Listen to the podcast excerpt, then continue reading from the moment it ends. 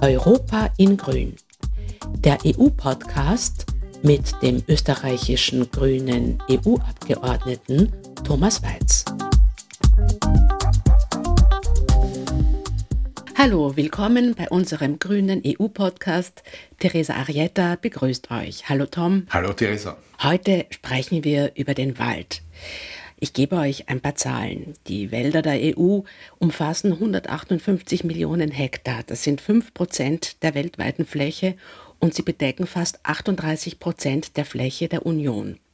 Und die sechs Mitgliedstaaten mit den größten Waldflächen sind Schweden, Finnland, Spanien, Frankreich, Deutschland und Polen.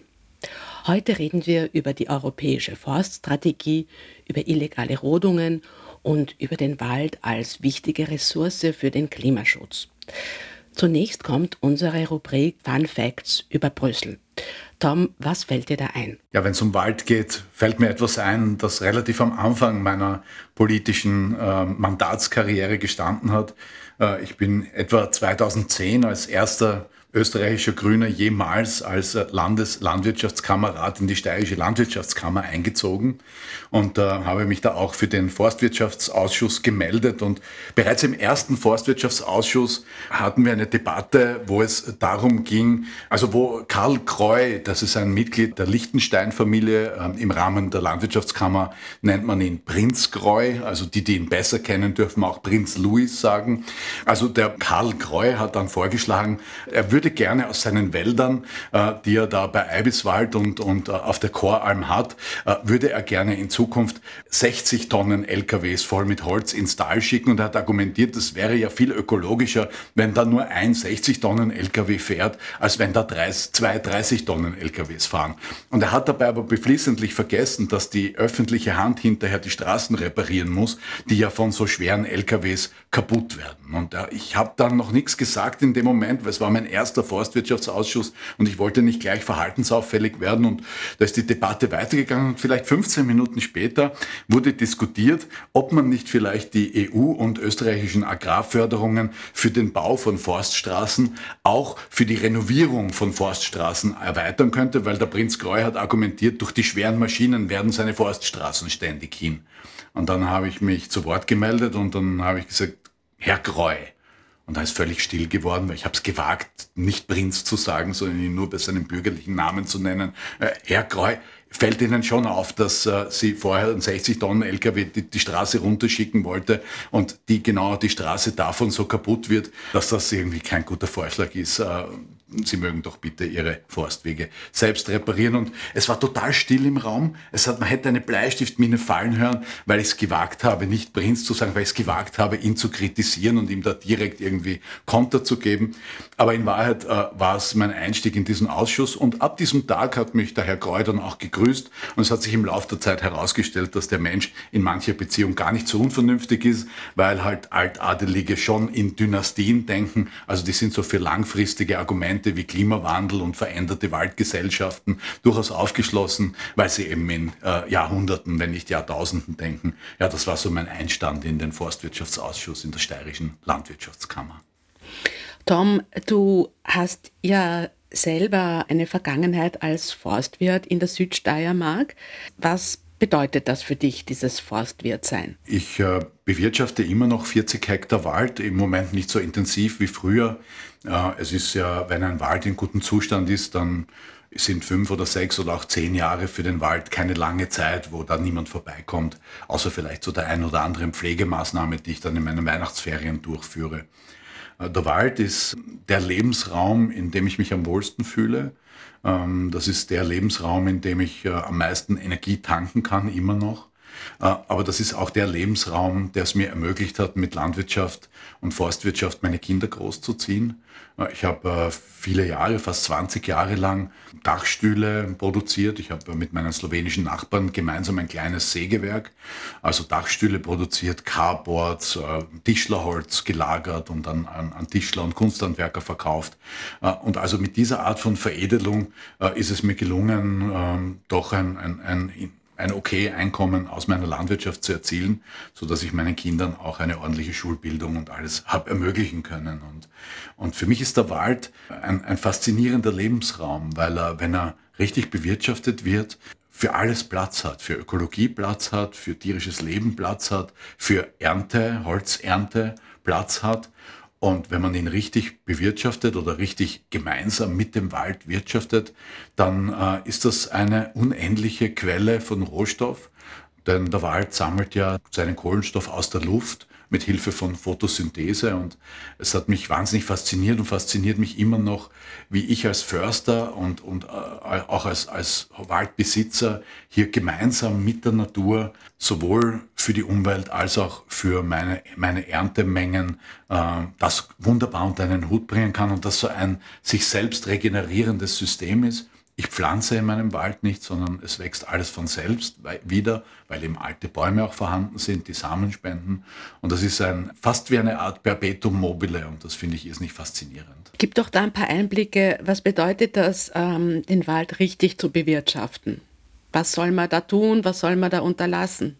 Ja, es äh, ist gerade die große Debatte auch hier auf der europäischen Ebene. Wie sieht denn eine Waldbewirtschaftung aus, äh, die fit fürs 21. Jahrhundert ist? Äh, und man braucht vieles auch gar nicht neu erfinden. Es ist im süddeutschen Raum und im österreichischen Raum gibt es eine traditionelle Bewirtschaftungsmethode, das nennt sich Plenterwirtschaft. Äh, das ist ein Konzept, wo man äh, den Wald bewirtschaftet in einer Art und Weise, dass niemals Kahlschläge entstehen.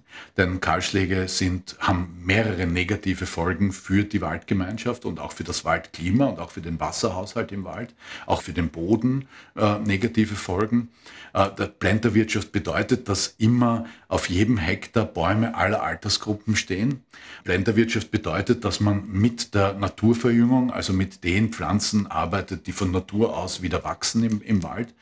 Und Blenderwirtschaft bedeutet auch, dass man äh, in der Nutzung sehr sensibel vorgeht. Also Einzelbäume nimmt, Gruppen von Bäumen oder manchmal eine Linie von Bäumen und dabei aber sehr achtsam umgehen muss mit den anderen Bäumen, die noch stehen, damit man die nicht verletzt. Also es erfordert schon noch etwas mehr Geschick äh, und, und Können für den Forstarbeiter, der ich auch selbst war in meinem Wald all diese Jahre, äh, weil es halt wesentlich schwieriger ist, in einem bestehenden Bestand zu fällen. Diese Methode heute würde man sagen Permakultur. Das ist heute so das moderne Schlagwort. Aber in Wahrheit äh, haben die Bauernwälder Süddeutschlands und Österreichs diese Art von Permakultur schon sehr, sehr lange Zeit betrieben. Und das ist, zeichnet auch den Wald in meiner Region aus. Ich arbeite mit 16 verschiedenen Baumarten bei mir im Wald. Das ist der genaue Gegensatz von einer Fichtenmonokultur, die man sonst sehr häufig sieht, mit äh, sehr, sehr unterschiedlichen Altersgruppen bis hin zu Einzelindividuen, Einzelbäumen, die überhaupt nicht gefällt werden, die als sogenannte freie Bäume einfach für die Umwelt, für die, für die Fauna vor allem übrig bleiben. Denn die gesamte, das gesamte Tierleben im Wald basiert auf Totholz und auf den Insekten, die im Totholz leben. Äh, und von diesen äh, Wesen und von diesen Insekten ernährt sich dann die gesamte Nahrungspyramide im Wald. Äh, auch als Lebensraum sind tote Bäume da, vor allem stehende, unersetzbar für die ganzen Eulenvögel, Käuzchen, Marder, Frettchen, Eichhörnchen. Die leben alle im Baum. Auch ganz viele Vögel brüten in Baumhöhlen, zum Teil in noch lebenden Bäumen, zum Teil schon in toten Bäumen. Also wenn man gerne Tiere im Wald sehen möchte, dann braucht man Totholz und tote Bäume. Und es fällt keinem Förster ein Zacken aus der Krone, wenn er einen Baum pro Hektar einfach stehen lässt oder wenn er halt umfällt, einfach liegen lässt äh, und hier für die Umwelt und für die Natur und für die Fauna etwas übrig lässt. Ja, und, und äh, das so in etwa sieht bei mir Waldwirtschaft aus. Und es gibt auch ganz handfeste ökonomische Gründe, warum das eine kluge Sache ist. Was für ökonomische Gründe? Ein Waldaufbau ähm, bei einer Blenderwirtschaft oder auch bei mir im Wald äh, ist ein mehrstufiger. Vielleicht zum Vergleich, wenn man ein, eine, eine Kahlschlagwirtschaft macht, dann hackt man alles um und dann setzt man neue Bäume äh, und dann wachsen lauter gleichaltrige Bäume auf einmal in die Höhe. Und wenn man das diesen Wald von oben ansieht, dann hat man eine, wie eine Walddecke, einen Plafond. Das ist zwar nicht ganz eben, ja, aber so im Wesentlichen hat man eine leicht hügelige Ebene, wo die Bäume dann mit ihren Blättern und Nadeln Photosynthese betreiben können und eben CO2 aus der Luft sammeln und daraus Pflanzenmaterial herstellen können. Wenn man allerdings einen Urwald ansieht, dann ist das ein mehrgeschossiger Aufbau des Waldes, weil halt immer wieder Baumriesen umfallen, weil es einzelne Bäume gibt, die älter sind als andere, die länger leben, die größer sind. Also wenn man einen Urwald von oben ansieht, dann ist er mehrgeschossig. Dann hat, er, hat die, die Walddecke verschiedene Ebenen. Und diese verschiedenen Ebenen führen dazu, dass mehr Blattmasse mehr Licht einfangen kann und damit mehr Photosynthese betreiben kann und damit mehr CO2 aus der Luft einsammeln kann und in Holz auf der einen Seite, aber auch natürlich Laub und Nadeln verwandeln kann, die dann auf den Boden fallen und im Boden dann zu Humus werden und so kann man CO2 in den Boden abbinden. Das heißt, der Holzertrag pro Hektar ist in einem gut geführten Plenterwald um fast ein Drittel höher wie in einer Kahlschlagwirtschaft. Jetzt fragt man sich natürlich, naja, wenn es da so gute ökonomische Argumente dafür gibt, warum macht man das nicht? Das Hinkebein ist, dass die Ernte wesentlich aufwendiger ist. Man kann in einem Blenderwald nicht mit einem sogenannten Harvester reinfahren. Harvester sind diese großen Kettenmaschinen, die da 7, 8, 9, 10, 11 Tonnen schwer sind, die so einen Greifarm haben, der dann gleich mal den Baum backt und schneidet und entastet und auch gleich in 4 äh, Meter Stücke ablenkt. Mit diesen Maschinen kann man in einem Blenderwald nicht arbeiten, weil da würde man viel zu viel Schaden verursachen. Am Boden sowieso, aber auch an den Bäumen rundherum. Das heißt, man muss mit dem Traktor arbeiten, man muss mit der Seilwinde arbeiten. Es ist auch viel aufwendiger, einzelne Bäume aus einem Waldbestand zu entnehmen, als den ganzen Wald umzuschmeißen. Wenn ich den ganzen Wald umschmeiße, dann ist egal, wohin der Baum fällt. Äh, wenn man in einem Blenderwald arbeitet, dann lernt man Bäume auf einen Meter genau auf eine Stelle auf den Boden zu bringen. Äh, und, und äh, das heißt aber dann auch viel Handarbeit, das heißt ein dichtes Wegenetz. Das heißt, es ist mehr Arbeit, es ist mehr Arbeitseinsatz und man kann es nicht einfach so die Arbeit von Großmaschinen machen lassen und damit sind die Erntekosten um ein gutes Stück höher als äh, bei einer Kahlschlagwirtschaft und es lässt sich diese Wirtschaftsweise nicht industrialisieren. Es geht dort, wo wie bei uns Bauern Bauernwald haben, 10, 20, 50, auch 70 Hektar, was halt ein Bauer so bewirtschaften kann. Dort kann man das machen, aber das kann man nicht beliebig industrialisieren. Und das ist der Grund, warum wir heute vorwiegend große Monokulturplantagen haben, die nichts mit einem Naturwald zu tun haben, die, die aus, aus Setzlingen gesetzt sind, also händisch gesetzt sind, die aus ganz anderen Gebieten kommen, die eine Genetik haben, die nicht angepasst ist an den Standort. Und das führt dann zu entsprechenden Problemen. Problemen.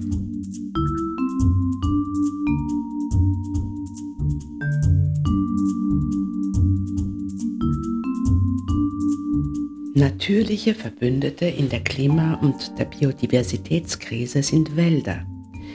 Je naturnaher ihre Bewirtschaftung, desto größer ist ihre Bedeutung für die ökologische Vielfalt. Und je vielfältiger sie sind, desto besser kann sich das Ökosystem Wald an Veränderungen anpassen. Wälder binden zudem enorme Mengen CO2. Man nennt sie daher auch CO2-Senken. Vögel zeigen, wie es dem Ökosystem Wald geht und wie es um die biologische Vielfalt im Forst steht. Denn Vögel leben und brüten nur dort, wo sie ausreichend Insekten finden.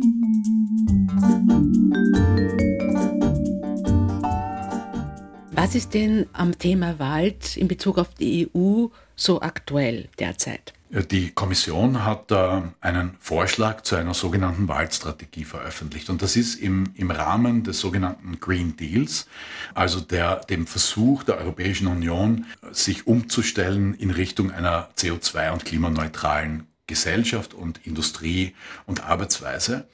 Und wenn man sich dann eben die Oberfläche Europas ansieht, äh, du hast vorher gesagt 38 Prozent, wenn man sich ansieht, was alles an, an nutzbarem Land da ist, ist es mehr als die Hälfte. Also wenn man die ganzen nicht nutzbaren Gebiete, Steine, Felsen, Hochgebirge und so herausnimmt, das ist äh, etwas mehr als die Hälfte des gesamten Landes, das von Landwirten oder von auch Firmen, Adeligen, Industriellen, wem auch immer halt bewirtschaftet wird.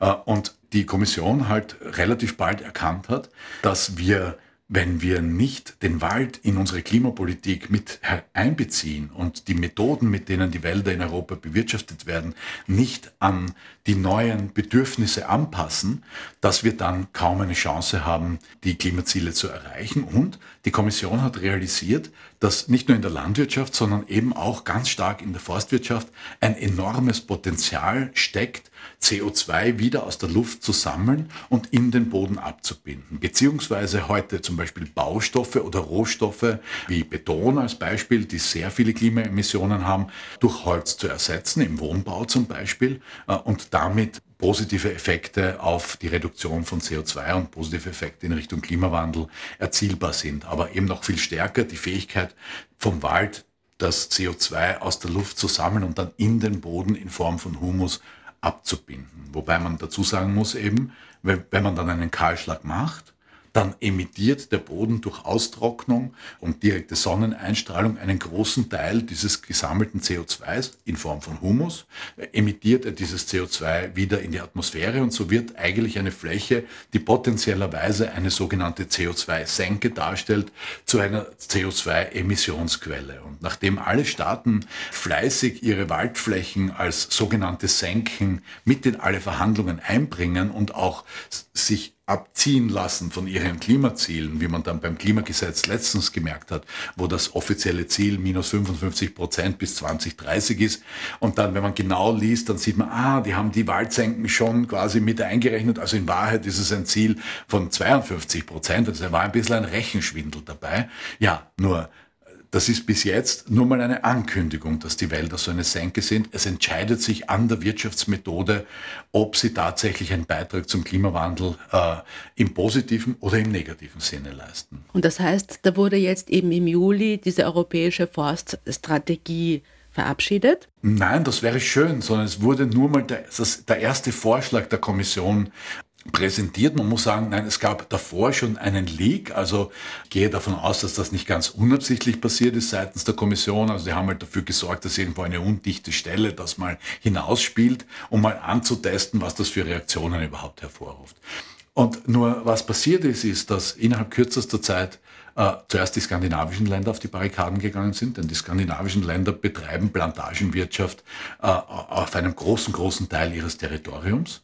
Und die haben da sehr wenige, aber sehr mächtige, sehr übermächtige Forstkonzerne, die da sofort auf die Barrikaden gegangen sind und gesagt haben, na, wir lassen uns da jetzt nicht irgendwelche ökologischen Vorschriften machen, dass wir da vielleicht nicht mehr mit unseren schweren Harvestern ernten dürfen oder keine Kahlschläge mehr machen dürfen äh, oder vielleicht äh, dann gar manche Wälder überhaupt nicht mehr umhacken dürfen weil sie unter Naturschutz gestellt werden. Und, äh, und, und das, das Bittere für die Kommission in dem Zusammenhang war, dass, dass die skandinavischen Länder gesagt haben, wenn ihr das so uns jetzt da Vorschriften machen wollt zur Waldbewirtschaftung, dann verweigern wir euch die Gefolgschaft in anderen Punkten. Die skandinavischen Länder sind an sich große Unterstützer einer ambitionierten Klimapolitik.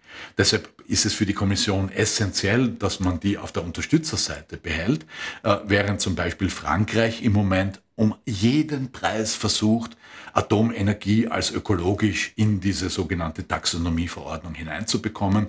Und äh, Polen versucht es mit Gas, auch andere Länder versuchen Gas als ökologische, Zukunft, zukunftsfähige und ökologische Energiequelle da hineinzubringen. Und das würde dazu führen, dass massiv Milliarden an Förderungen in Nuklear und Gas äh, fließen. Und, und da gibt es eine erpresserische Haltung der skandinavischen Länder. Und deshalb ist dann der eigentliche Vorschlag äh, nach dem Leak, den die Kommission gemacht hat, schon ziemlich abgemildert worden, um, das, um die Skandinavier nicht völlig auf die Palme zu treiben.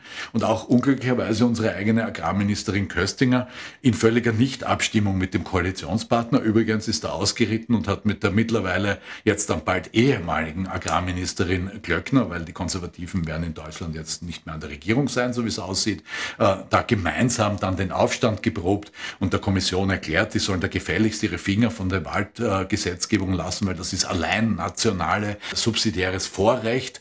Aber da haben sie die Rechnung ohne den Wirt gemacht. Es gibt ein europäisches Gerichtshofurteil, ähm, schon ein paar Jahre alt, das klar festgestellt hat, dass es eine sogenannte Mixed Competence, also eine gemeinsame Kompetenz ist. Nicht alleine die der Union, ja, aber eine gemeinsame, das heißt halbe halbe. Das heißt, die Mitgliedstaaten können hier das nicht ignorieren, was von der Union kommt. Aber das ist im Moment gerade das große Match, was hier läuft.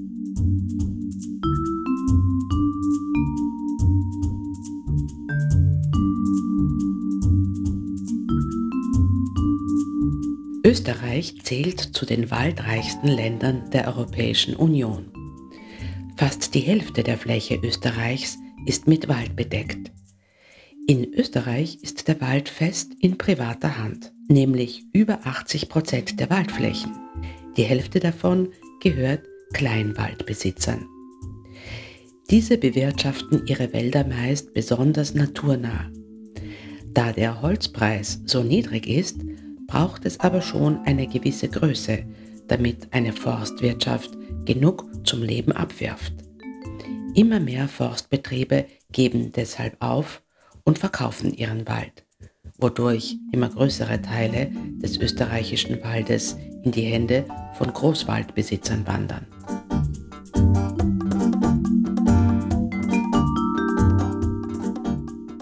Das heißt, anhand dessen, was du gerade erzählt hast, äh, sieht man, dass äh, dieses Thema der Waldbewirtschaftung doch sehr sensible ökonomische Interessen berührt. Ja, natürlich. Österreich ist ein massiver Holzexporteur und gleichzeitig Holzimporteur. Also wir importieren Rundholz von so weit wie Russland zum Beispiel. Und wir haben eine massive Sägeindustrie in Österreich. Und wir exportieren sehr viel Holz und Holzprodukte. Und das ist ja auch an sich nicht schlecht, das ist gut organisiert. Nur es ist halt die österreichische Forstindustrie hauptsächlich auf der Fichte aufgebaut als Brotbaum. Äh, zunehmend auch die Lärche im Laufe der Jahre jetzt, weil dann schon viele angefangen haben, zum Glück Lärche auch dazwischen zu setzen.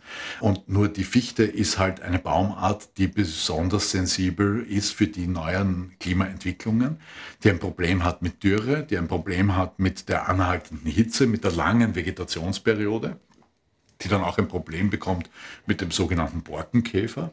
Und, und so kommt es dann zu diesem Massensterben von Fichten, die wir zum Beispiel im Wein- und Waldviertel gesehen haben, wo halt Fichten an nicht standortgerechten Orten gesetzt wurden. Oder zumindest wissen wir die letzten 30 Jahre schon, dass es dort in Zukunft für Fichten nicht mehr geeignet sein wird. Aber, aber es hat halt die Beratung äh, seitens der Landwirtschaftskammern und des Landwirtschaftsministeriums weiterhin die Bauern in Richtung Fichte, Fichte, Fichte gedrängt und auch der Holzmarkt offen gesagt. Denn für mich als Landwirt am leichtesten zu fällen und am schnellsten zu verkaufen mit dem besten Preis ist die Fichte.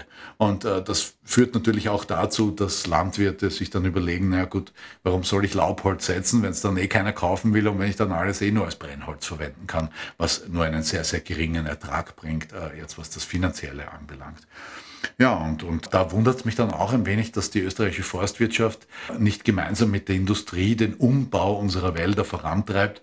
Denn ich gehe mal davon aus, dass die Forstindustrie auch noch in 20, 30 Jahren gerne einen Rohstoff aus der österreichischen Landwirtschaft beziehen möchte. Und wenn man das denn hinkriegen möchte, dann muss man jetzt schnell um anfangen, äh, die österreichischen Wälder, die österreichischen Fichtenwälder vor allem klimagerecht umzubauen. Teil dieser Forststrategie ist ja auch diese Ankündigung, drei Milliarden Bäume zu pflanzen. Was sagst du zu dieser Ankündigung? Ja, das ist ein sehr interessanter Ansatz. Diesem Vorschlag liegt meines Wissens nach eine Studie der ETH Zürich äh, zugrunde, die äh, eine Untersuchung gemacht haben. Das ist natürlich eine, auch eine theoretische Hochrechnung.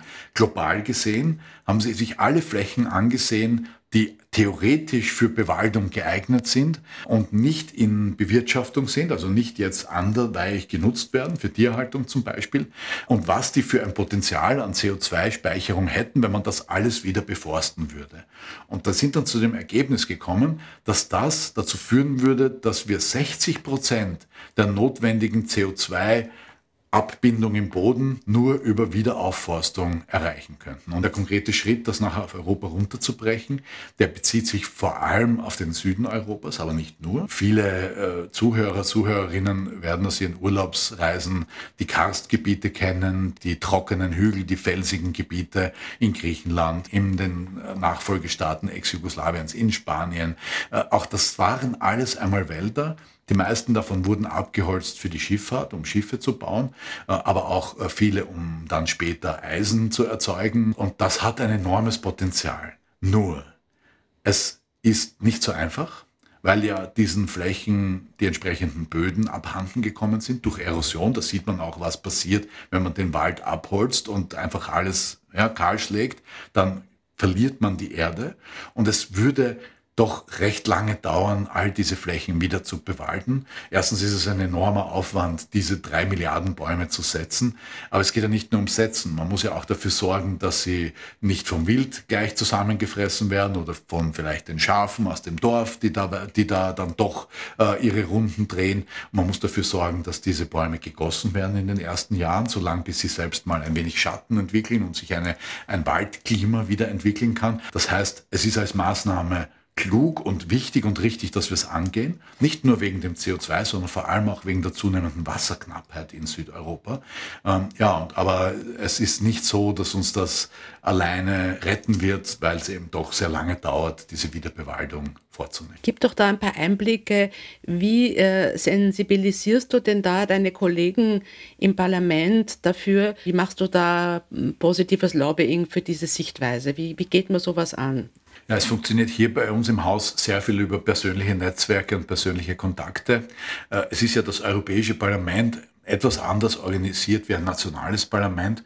Wir haben ja in diesem Sinne keine Regierung. Äh, die Kommission äh, ist ja nicht vom Parlament gewählt, sondern nur vom Parlament bestätigt. Also die, die, und es, da gibt es keine Koalitionsbildung bei uns. Es gibt keine Mehrheitsbildung. So in einem nationalen Parlament läuft das am Anfang einer Legislaturperiode auf Regierungsverhandlungen hinaus und dann gibt es eine Mehrheit im Parlament und dann wird im Wesentlichen die nächsten vier, fünf Jahre das gemacht, was diese Mehrheit bestimmt äh, und die Opposition hat die Aufgabe zu kontrollieren und zu kritisieren im Wesentlichen. Das ist hier bei uns im Europäischen Parlament anders. Wir haben für jede Abstimmung andere Mehrheiten im Haus. Äh, wenn man sich ansieht, zum Beispiel, wenn es um sicherheitspolitische Themen geht, dann entstehen Mehrheiten eher von rechts, rechts außen manchmal, über die Konservativen, Konservativen hin zur Mitte, Liberale, Sozialdemokraten, wenn es zu einer Mehrheit kommt. Wenn es zum Beispiel um proeuropäische Themen geht, also um die Vertiefung der gemeinsamen Zusammenarbeit, dann entstehen die Mehrheiten vom Zentrum aus. Also Grüne, Sozialdemokratie, Liberale und Konservative und dagegen stimmen tun dann meistens die Dreiviertelrechten und ganz Rechten und ganz, ganz Linken. Die sind sich dann einig, dass sie das dann doch nicht wollen. Ne? Und wenn es zum Beispiel um soziale Maßnahmen geht oder soziale Gesetzgebung, dann kommt die Mehrheit oft von links, also von der Linkspartei über die Sozialdemokratie zu uns und wenn wir eine Mehrheit zusammenbringen, dann halt einzelne Liberale und einzelne Konservative. Und das heißt, für jede neue Abstimmung suchen wir uns neue Mehrheiten und diese Netzwerke, die wir hier haben zu den anderen Fraktionen, sind oft auch entscheidend dafür, ob man Mehrheiten gewinnen kann oder nicht. Und es gibt zum Glück in fast allen Fraktionen, würde ich mal sagen, vernünftige Menschen, die vernünftigen Argumenten gegenüber offen sind und es geht um Argumente.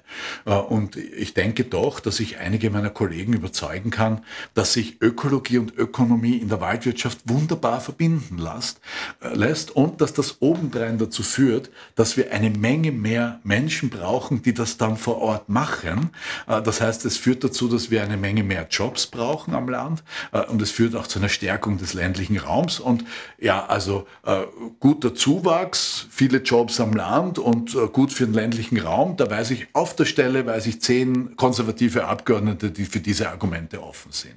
Und da geht es dann halt darum, dass ich in, die, in den Gesprächen, in der Argumentation aber auch in den Verhandlungen eben diese Brücken baue und mir Mehrheiten für solche Zugänge suche.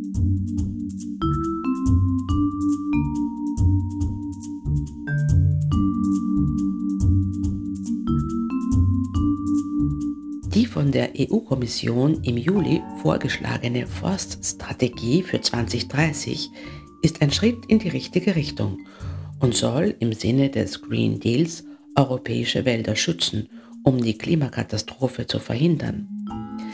Leider haben viele Mitgliedstaaten, darunter auch die österreichische Landwirtschaftsministerin Köstinger, bereits Einwände gegen diese neue Strategie angekündigt.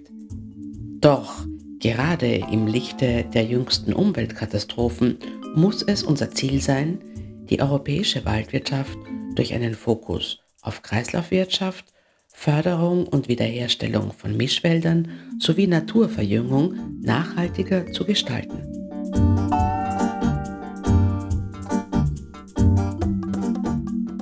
Da wirst du dir wahrscheinlich Kroatien zum Beispiel nicht unbedingt zum Verbündeten machen. Da hast du ja ähm, im Zuge eines äh, Lokalaugenscheins im, im August, ne, war das, einiges aufgedeckt. Kannst du ein bisschen berichten unseren Hörern und Hörerinnen? Im Rahmen meiner Tätigkeit als Abgeordneter beschäftigt mich äh, Waldwirtschaft und die, die Art, wie mit Wäldern umgegangen wird, insbesondere mit naturgeschützten Wäldern in ganz Europa. Ich war auch sehr viel in Rumänien unterwegs und habe dort massiv dazu beigetragen, dass es zu einem Vertragsverletzungsverfahren gegen Rumänien gekommen ist und jetzt auch zu Verbesserungen langsam kommt in Rumänien. Und ich wurde alarmiert auch von äh, einer kroatischen Umweltorganisation, äh, die tausende Seiten an Dokumentation zusammengetragen hat. Das sind vor allem Pensionisten und Pensionistinnen, die da ihre, mit ihren kleinen Mini-Pensionen, die ausgeben für den Benzin, dass sie da hinfahren können und das dokumentieren seit Jahren, äh, wie hier in den kroatischen Wäldern in einer sehr umweltunfreundlichen Art und Weise Großkahlschläge veranstaltet werden. Es gibt auch massive Korruptionsvorwürfe äh, gegen Hrvatski Schume. In Kroatien sind 75 Prozent des Waldes im Staatseigentum und es gibt eine ausgelagerte Gesellschaft eben, die das betreut und die die forstwirtschaftliche Bewirtschaftung über hat. Da gibt es auch massive Korruptionsvorwürfe. Die kann ich nicht behaupten, weil ich sie nicht belegen kann. Ich kann nur wiedergeben, was ich an, an, an Gerüchten höre, wobei ich werde demnächst ein Gespräch mit einem Whistleblower haben, also mit jemandem, der aus der Behörde kommt und der auspacken möchte. Das wird hochspannend. Und ich habe im, im, im Juli war das schon äh, mehrere Gebiete besucht und mir selbst vor Ort ein Bild gemacht von der Naturzerstörung dort in einem eigentlich wunderbaren Nasswaldgebiet.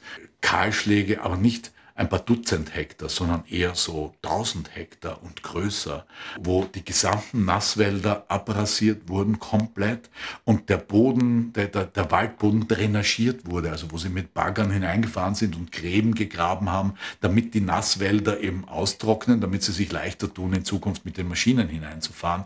Nur man muss wissen, dass besonders die Nass- und Feuchtgebiete das größte Ausmaß an CO2 im Boden gespeichert haben und dass wenn man die trockenlegt, dass es dazu führt, dass dieses im Boden gespeicherte CO2 in großem Ausmaß emittiert wird. Äh, sie haben dort äh, in diesem Gebiet äh, sich ziemlich aufgeführt und ich habe dort auch in einem dieser Gräben nicht lang suchen müssen, eine Gelbbauchunke gefunden. Das ist ein, ein Frosch, der auf der roten Liste steht, also in, die höchste Gefährdungsstufe. Die haben mit diesen Grabungsarbeiten dort sicher Tausende von diesen diesen Tieren getötet und den Lebensraum zerstört von diesen Tieren. Ich, ich habe dort dann Pflanzungen gesehen von, von Jungbäumen, wobei ich sagen muss, also die, die noch stehenden Wälder dort wenn man dort etwas sanfter wirtschaftet, da braucht man nichts pflanzen, weil da sind so viele Samen im Boden, das wächst von selbst wieder. Äh, aber nein, das war gepflanzt und zwar mit 85 äh, Prozent EU-Finanzierung.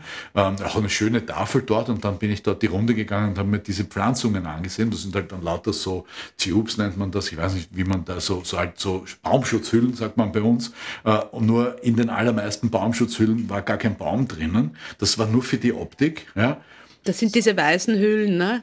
Diese weißen Hüllen, wo, wo in der Mitte halt ein ganz dünner Baumstamm ist. Das sieht man ja auch bei uns im Wald. Genau, normal ist da so eine Baumschutzhülle rund um den jungen gesetzten Baum, dass der nicht von den Rehen abgefressen wird. Äh, und, und diese Baumschutzhüllen waren zum größten Teil entweder überhaupt leer oder das Bäumchen drinnen war verdörrt. Ja. Und aber da haben sie nur einen kleinen Teil von diesen riesen Kahlschlägen wieder bepflanzt und, und dann haben sie da eine schöne Tafel hingestellt, dass die Europäische Union das jetzt eben mitfinanziert hätte. Naja, und, und das habe ich halt dokumentiert. Ne? Naja, und seither ist eine richtig ordentliche Kampagne von Hrvatski Schumer im Gange und in allen Medien die Zahlen und äh, Anzeigen und was weiß ich was, also Anzeigen in Zeitungen, weil ich bin immun als Abgeordneter, also mich gegen mich können sie nicht rechtlich vorgehen. Und das ist das, was es mir erlaubt, diese Dinge beim Namen zu nennen, weil es traut sich in Kroatien faktisch niemand. Äh, dieser Whistleblower, der sich mit mir treffen möchte, der will sich nur mit mir treffen, alleine, nichts online, das muss alles geheim stattfinden. Ich muss nach Kroatien kommen, er will nicht ausreisen. Ja. Der fürchtet sich, der Mann, der fürchtet um sein Leben. Wobei ich möchte niemandem was unterstellen, aber, aber allein dieses Klima von der Angst zeigt schon, womit wir es hier zu tun haben. Richtig, mitsamt einem gesamten Report, der ist äh, einige Dutzend Seiten dick, mit Satellitenbildern, mit äh, Geodaten, mit Zeitpunkten, mit, mit einer ganzen Menge Informationen. Und äh, ähm, da geht es vor allem um die Natura 2000 Schutzgebiete, äh, die ja in, eine, in einer EU-Gesetzgebung erfasst sind und wo ich als EU-Abgeordneter einen gewissen Hebel habe, äh, darüber zu sprechen und, und darüber zu berichten. Ja, und äh, ich, ich, ich weiß, dass es schon dazu geführt hat, dass äh, die Kommission äh, die Behörde ähm, in Kroatien schon um Stellungnahme gebeten hat. Das ist sozusagen der erste Schritt in Richtung eines Verfahrens, eines, eines Vertragsverletzungsverfahrens. Nur man muss wissen, dass der Landwirtschaftsminister selbst der Vorsitzende des Aufsichtsrats von Hrvatski Schume ist. Ja. Also die sind eigentlich die, die das kontrollieren sollten, tun das aber nicht. Es gibt Gerüchte, dass die Korruption äh, vom Forstarbeiter bis hinauf zum Minister und den ganzen Weg wieder hinunter funktioniert. Und es würde mich auch nicht überraschen, es wäre so ähnlich wie in Rumänien, wo das schon wesentlich aktenkundiger ist, wo es schon wesentlich mehr Beweise dafür gibt, auch Gerichtsverfahren, Verurteilungen und so weiter. Ist ein ähnliches System, wo eben eine, eine staatliche, aber ausgelagerte Gesellschaft so große Mengen an Wald bewirtschaftet und da ist einfach sehr viel Geld drinnen, das man abzweigen kann. Was kann denn dann passieren, wenn da jetzt ein Vertragsverletzungsverfahren eingeleitet wird, wie unangenehm können da die Konsequenzen für Kroatien sein? Ich kann das Beispiel aus Polen hernehmen, äh, der sogenannte Bielowescher Wald. Der Bielowescher Wald ist, einer, ist eigentlich der letzte Flachland-Urwald Europas. Und da gab es einen sehr ähnlichen Disput und eine sehr ähnliche Geschichte, wo halt auch die staatliche Forstagentur dort ordentlich abgeholzt hat. Und da gab es äh, einen riesen Aufschrei und auch große Kampagnen von Zivilrechtsorganisationen. Und es hat schlussendlich zu einem Vertragsverletzungsverfahren geführt. Und äh, da wurde dann Polen zu einer Strafe von 100.000 Euro pro Tag verdonnert, solange sie die Abholzungen dort nicht einstellen. Und so konnte das gestoppt werden. Wie ist es jetzt für mich als Konsumentin, wenn ich jetzt zum Beispiel in ein Möbelhaus gehe oder eben ein Holzprodukt äh, erstehe, wie kann ich mich orientieren? Ob jetzt äh, dieses Möbelstück ähm, aus nachhaltiger Waldbewirtschaftung stammt, ob ich da in Bezug auf Klimaschutz das Richtige tue. Da gibt es ja auch so Labels. Wie kann ich mich orientieren? Ja, das ist leider gar nicht so leicht zu beantworten. Es gibt ein Label, das nennt sich FSC. Äh, und dieses Label gibt zumindest vor, für so etwas wie nachhaltige Waldwirtschaft zu stehen. Aber man muss einmal klären, was verstehen wir überhaupt unter Nachhaltigkeit. Und im, im deutschen Sprachgebrauch ist der, der Begriff der Nachhaltigkeit kommt aus der Forstwirtschaft und beschreibt im Wesentlichen, dass man nach einem Kahlschlag auch wieder was hinsetzt und das nicht einfach äh, abgeholzt zurücklässt. Die FSC zertifiziert vor allem, dass keine Urwälder abgeholzt worden sind für das Holz. Es zertifiziert, dass die Rechte von indigenen Gemeinschaften respektiert wurden. Äh, und es äh, sollte eigentlich auch zertifizieren, dass gewisse ökologische Richtlinien eingehalten wurden. Die Realität ist nur, ein FSC-Siegel kriegt man ganz, ganz einfach. Das entspricht nicht dem, was wir als einen modernen Standard einer naturnahen Waldbewirtschaftung sehen. Das ist ein sehr schwaches Siegel. Äh, für das, was wir eigentlich bräuchten, nämlich ein Siegel für klimagerechte und umweltgerechte und naturgerechte Waldwirtschaft, das gibt's zumindest breit am Markt nicht. Und das ist sehr bedauerlich. Das heißt, hier ist durchaus noch viel Arbeit zu tun und hier geht es dann eben auch mehr um, um politische Lösungen. Das war's für heute. Und jetzt kommt noch unser Word-Rap.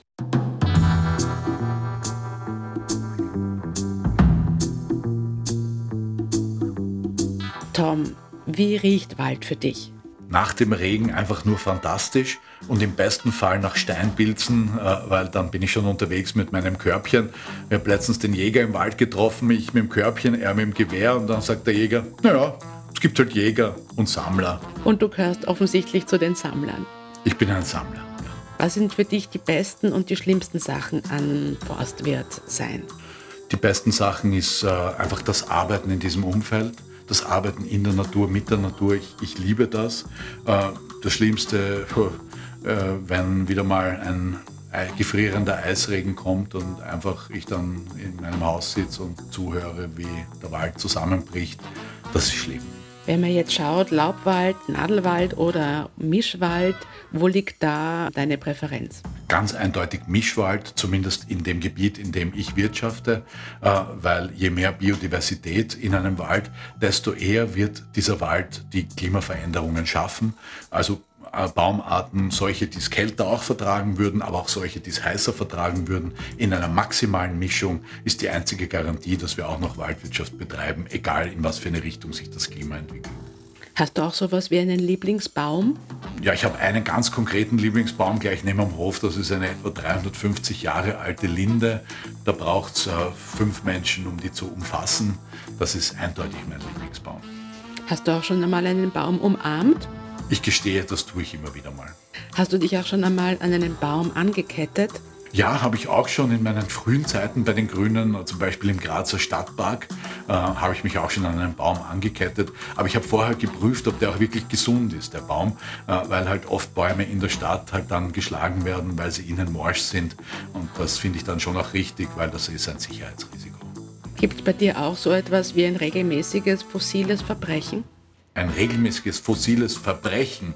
Ich hoffe nicht, aber äh, Kraft meines Jobs, ich fahre ja wahnsinnig gern Bahn und so viel wie möglich Bahn, aber ich muss dann doch immer wieder mal, weil es einfach nicht anders geht, in ein Flugzeug steigen und ich habe jedes Mal ein fürchterlich schlechtes Gewissen dabei.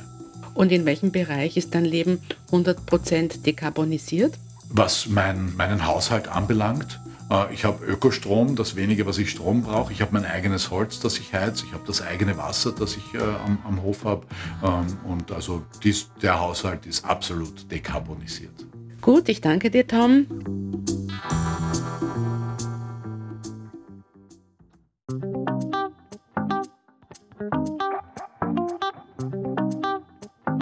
Das war die letzte Folge unseres grünen EU-Podcasts in diesem Format. Wenn ihr Ideen habt und Wünsche, wie dieser Podcast fortgeführt werden könnte, dann meldet euch bitte. Alles Gute, sagt Teresa Arietta und Thomas Weiz.